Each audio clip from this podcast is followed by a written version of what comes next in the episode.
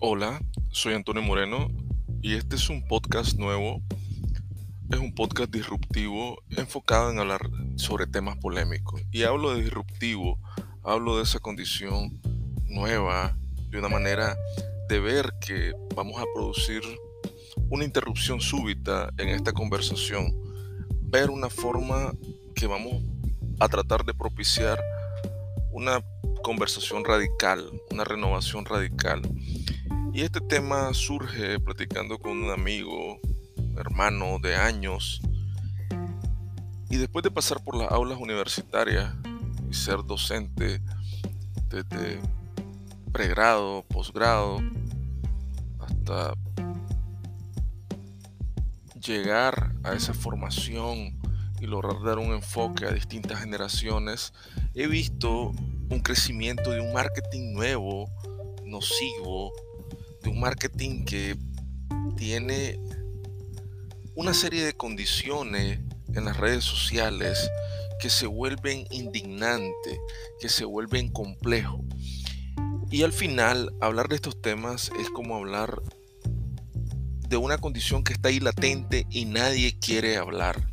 Por eso mencionaba que esto nace pues, de una conversación que hemos que he tenido y que al final veo en distintos grupos de jóvenes que se indignan constantemente, que se sienten ofendidos. Y no solo jóvenes, veo una generación nueva que viene creciendo y hablando de temas y que la moda es lo indignante, la moda es la crítica, la moda es todo lo complejo, lo que se vuelve que no me aceptas, que yo soy diferente, que yo soy una persona distinta y una crítica en general.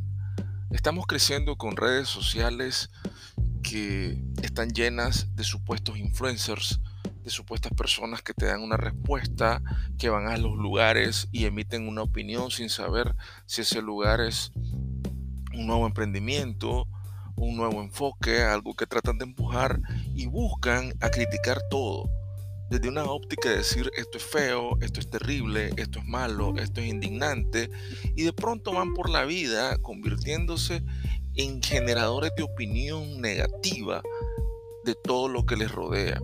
Y estoy hablando de una serie de condiciones que todo lo vuelven frágil, todo lo vuelven, no me gustó la comida, no es correcta, voy a criticar porque no tiene la salsa que a mí me gusta, no tiene el enfoque que a mí me gusta y están formándose así las generaciones y por eso hablaba de, del paso, la experiencia por muchos años, 15 años de ser docente en el ámbito universitario, me permite ver esa diversidad en lo que viene convirtiéndose las generaciones y la sociedad.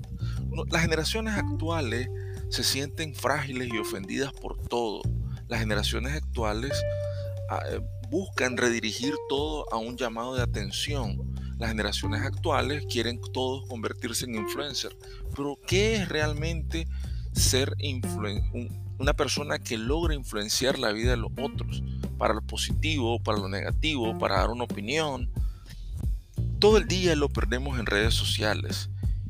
Si nosotros nos enfocamos en esas opiniones que otros dan, realmente pasamos todo el día en las redes sociales, de una u otra manera las redes sociales absorben la vida misma y se vive pensando que uno o el otro o el influencer o el pensador o el presentador se vuelve un pensador con una crítica que todos debemos seguir y es algo ilógico, algo que se está viendo en el día a día, pero que no tiene una razón de construcción social verdadera, no le está aportando a la sociedad un criterio hacia dónde nos dirigimos, hacia un horizonte que produzca un cambio. Realmente la pregunta que tenemos que hacernos es, todo el tiempo de estas personas que se dedican a criticar, es un enfoque realmente objetivo, es correcto y en qué beneficia realmente la sociedad. Y una pregunta que trae de todo este mundo y este ámbito de las redes sociales, ¿qué hace vos para cambiar realmente tu entorno? ¿Qué haces y cuánta de esa dosis de sí mismo que ves de las críticas la absorbes y cuánto de esa dosis realmente lo dedicas para hablar de manera positiva o realmente te ayuda, ese influencer, te ayuda esa opinión, esa crítica de otros hacia tu vida misma o solo se vuelve destructiva hacia vos mismo. El mundo de hoy se ha vuelto egocentrista, nos ha influenciado con narcisismo, nos llenan y nos, nos enseñan a juzgar a las personas si no se usa un lenguaje también inclusivo. El mundo de hoy está plagado por puntos medulares que te dicen cómo tenés que comportarte y cómo debe ser la verdadera integración social. Y que tenés que ser tolerante de esa integración social con un lenguaje específico, que el lenguaje inclusivo se vuelva una crítica permanente, porque si vos no hablas con ese lenguaje inclusivo, de una u otra manera estás discriminando a los demás. No, señores, desde una posición crítica, dura y como dije al principio, disruptiva, la discriminación no es eso. Hay otras, hay otras discriminaciones reales, objetivas, que son más duras y que están volviéndose complejas en la sociedad por temas de raza, por temas socioeconómicos, pero no hablar y mencionar porque decís no decís un pronombre específico, que algo está mal. Estas nuevas generaciones, con ese lenguaje famoso, inclusivo, lo que buscan es sentirse especial, hacer y sentirme especial. Señores, todos los seres humanos tenemos algo especial y único. Todos los seres humanos tenemos algo que nos hace distintos. Pero no podemos ir a juzgar también por la falta de un lenguaje inclusivo, una manera dura, ácida, permanente de un observador, de un crítico específico, porque las personas no están siguiendo esa lógica que yo busco. Al final le estamos enseñando a las generaciones, si esto no me gusta, ataquémoslo, hay que cancelarlo, porque no me, no, no se identifica conmigo, porque esto no es correcto, porque esto no está dentro del ámbito de lo que yo tolero. Entonces, si yo no lo tolero, no es lo correcto. Señores, para vivir indignados hacia, hacia nosotros mismos, debemos apuntar más bien las redes sociales a mejorar por otro tipo de condiciones. No podemos vivir criticando y diciendo que el lenguaje inclusivo o el lenguaje que tiene que ver con una naturaleza específica, con una identificación específica, es lo correcto. La naturaleza es sabia. La naturaleza nos ha dado un criterio de cómo enfocarnos, cómo nacemos. La naturaleza te enseña que hay distintas escalas en el escalafón, en la estructura, en la pirámide alimenticia. El conejo no se queja por ser conejo, ni le dice al gavilán, respetame porque yo soy conejo y vos sos gavilán y me estás atacando. La naturaleza le da un sentido a quien es presa y quien es depredador. Y eso es la sociedad. Eso es lo que nos pasa día a día. Eso es lo que somos. O te convertís en presa o te convertís en depredador. Pero no podés vivir indignado diciendo que las cosas o las condiciones o la forma en que te tratan o porque no me gustó determinado lugar y no me trataron de manera inclusiva, me están discriminando si no es de manera objetiva tu crítica. No podés enfocar la naturaleza de los procesos de cómo nacemos obligando a otros que te acepten por la identificación de lo que vos tenés. Si querés identificarte, por eso lo dije con que esto iba a ser disruptivo, pero si vos querés identificarte con una silla, con un sofá, con un objeto de determinada manera, ese es tu problema. Pero nadie está obligado a seguir los valores desde tu punto de vista y que vos querrás hacerlo permanente hacia otros.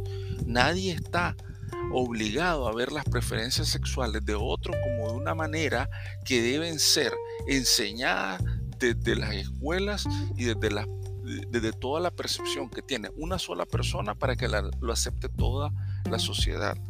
Las condiciones de aceptar la sociedad y de lo que le vamos a enseñar a los niños y a las futuras generaciones debe ser lo correcto.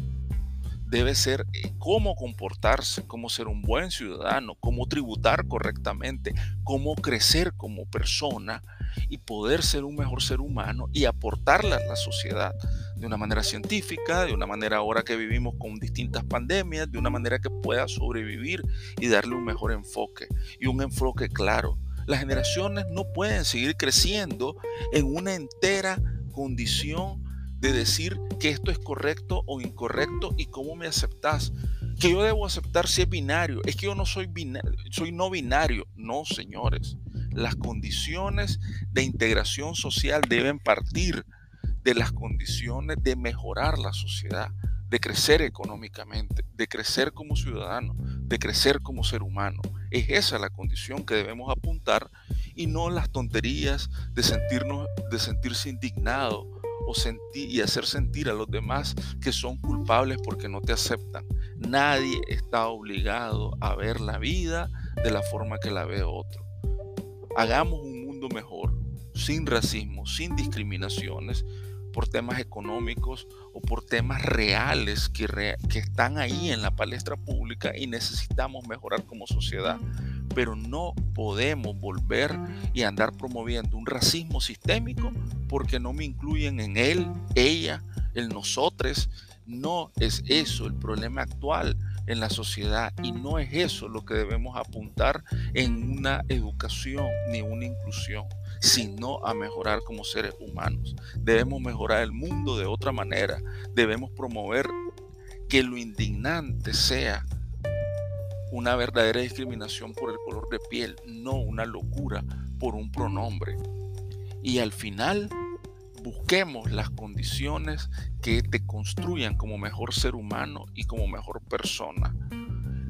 Este podcast, al final, es una opinión personal y se busca de una u otra manera lograr un enfoque para mejorar la sociedad. Al final, estas son, como lo dije al principio, conversaciones y temas que están ahí y que nadie quiere hablar. Y es una manera disruptiva de buscar el cambio.